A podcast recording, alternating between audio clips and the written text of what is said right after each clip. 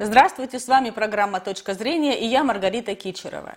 Тема нашей сегодняшней программы – проблемы и перспективы культурного развития России.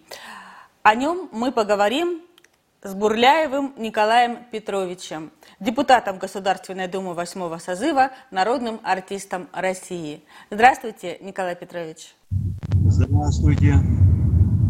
А какие проблемы культуры существуют сегодня, на ваш взгляд, Николай Петрович? Перед нашей культурой все те же проблемы, которые были э, при начале перестройки все эти 30 лет. Это то, что государство выпустило культуру из, из рук. И не было никакого контроля за тем, что делали мои коллеги, за этим потоком вседозволенности. Не было никакой ответственности, и сейчас еще нет у Министерства культуры Российской Федерации. Они просто раздают деньги, как говорил Мединский, когда его упрекали, почему, мол, вы там что-то прижимаете, он отвечал, мы никого мы не приживаем, мы только даем деньги. И это правда, абсолютно безответственный подход к культуре. И поэтому она деградировала все эти 30 лет во всех направлениях.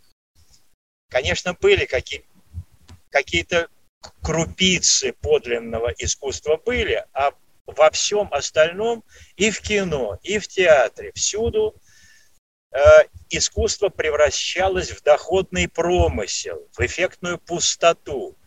Наш российский кинопрокат стал отделением американского кинопроката. Начали понижать духовный уровень нашего народа. Это продолжает. Тем не менее, наше российское кино не окупается, несмотря ни на что. Да причем здесь окупается, не, так сказать, окупается. Вообще культура и рынок понятия несовместимые. Пока здесь где-то встаньте. А пока несовместимые эти понятия. Э, разные задачи у культуры и у рынка. У культуры это поднимать дух нации, гармонизировать, просветлять наш народ. А у рынка делать деньги, чем и занимался и занимается пока наш кинематограф. Но, слава богу, Америка ушла с наших экранов. И вот сейчас будет самое главное.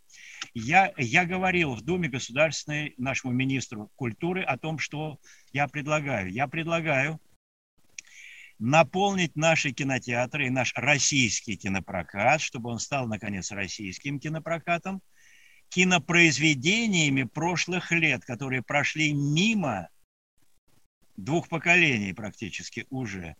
Их надо возвращать на экраны и подавать как премьеры, потому что это будут новые для многих людей фильмы, и тем более для молодого поколения. Вот я вчера показывал фильм в кадетском корпусе Иванова детства. Вы бы видели, какой интерес и какие, и какие вопросы, и какая отдача у аудитории, которая видит пример подвига жизни мальчика, их ровесников в годы Великой Отечественной войны.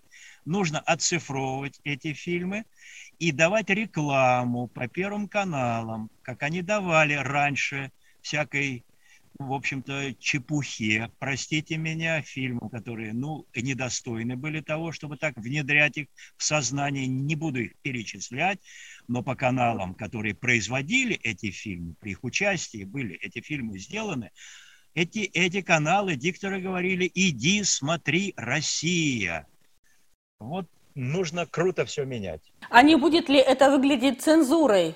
В кино? Или, на ваш взгляд, не стоит бояться цензуры? Не надо бояться этого слова. Еще Пушкин говорил так, я его уже просто эту фразу я выучил наизусть. Вот что говорило наше все. Александр Сергеевич Пушкин, о котором люди говорили, что киноведы, что, мол, он от, от цензуры натерпелся, что за бред. У него был личный цензор, царь, личный цензор. Я был бы счастлив, чтобы мой цензор был Путин. Понимаете? И вот что написал Пушкин. Всякое христианское государство, под какой бы формой правления оно не существовало, должно иметь цензуру. Разве речь и рукопись не подлежат закону? Нельзя позволять проповедовать на площадях каждому, что в голову взбредет.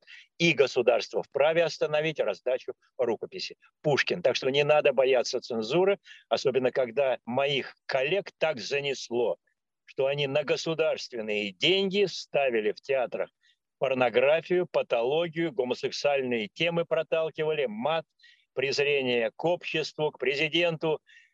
С этим надо заканчивать. И одновременно происходило искажение исторической правды. Насколько, на ваш взгляд, важна историческая правда в кинематографе, в искусстве, в литературе? Как говорил Лермонтов, есть чувство правды в сердце человека. Вот правда обязательно должна быть. Когда наши коллеги в прошлом, фронтовики, режиссеры, Бондарчук, Чухрай, Ростоцкий, Озеров и, и, другие делали фильмы о войне, они несли прав, правду о войне, потому что живы были еще большинство участников Великой Отечественной войны, и врать они не могли перед их лицом. Сейчас фильмы о войне делают люди далекие уже от э, Отечественной войны, отдаленные, не знающие, что это такое, не, не воевавшие. И они делают э, гламур, так сказать, эффектную пустоту, гумозные фильмы, декорации, там 3D, все это компьютерная графика, но это все так далеко от правды. Вы абсолютно правы.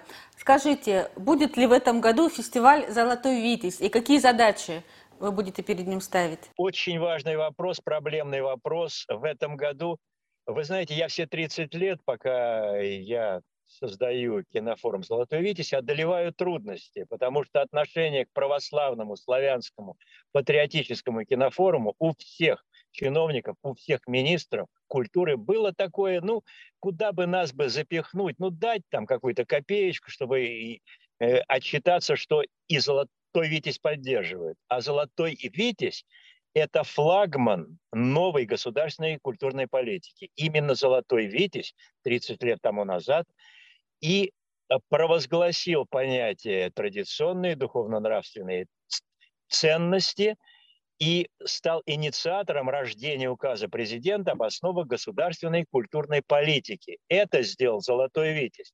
Так как же наше государство должно помогать «Золотому Витязю»?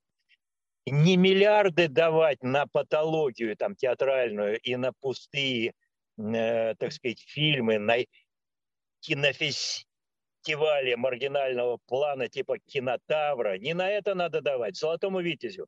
А нас все время мы живем в придушенном состоянии. Я вот смотрю на чиновников Минкультуры, вижу русские лица и думаю, ну а почему такая скрытая, латентная русофобия? такое пренебрежение к своим корням, традициям. Это нужно менять, иначе мы не восстановим наше государство и не поднимем культуру. Вот как раз, да, происходит именно э, обесценивание русской культуры, э, размывание ее самобытности, абсолютно согласна с вами. Но, на ваш взгляд, какие перспективы развития нашей культуры есть сейчас? Перспективы самые хорошие. Э, перспективы есть, поскольку Дума государственная, сейчас она едина, в принципе, хотя еще э, что-то нужно доказывать своим коллегам. Но я на первой же своей, при первой своей речи сказал, обращаясь к депутатам, что бюджет, вот сейчас мы закладываем в этом году, в 22 на культуру, 0,7% от ВВП. Я предложил 3% ВВП, как у Минобороны, поскольку культура – это самая главная оборона, оборона души. Потеряем душу потеряем, государство потеряем поколение. Три процента.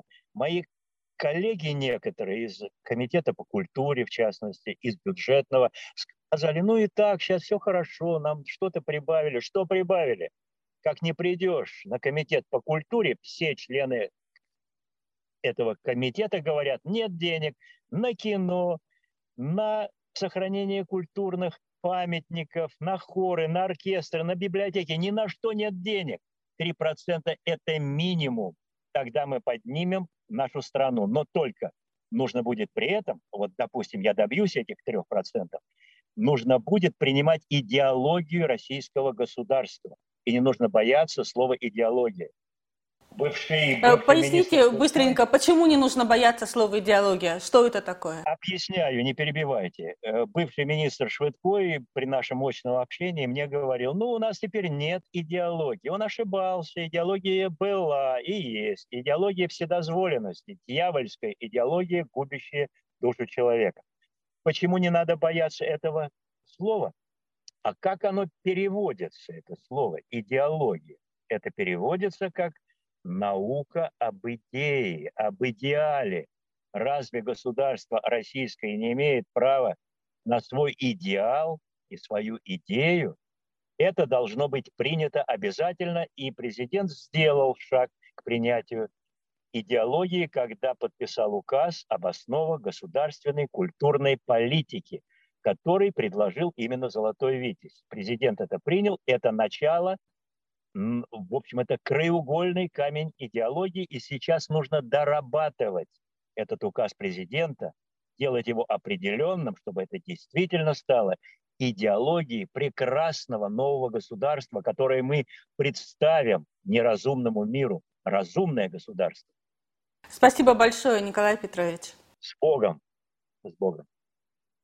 С вами была Маргарита Кичерова и депутат Государственной Думы восьмого созыва, народный артист Бурляев Николай Петрович. Всего доброго.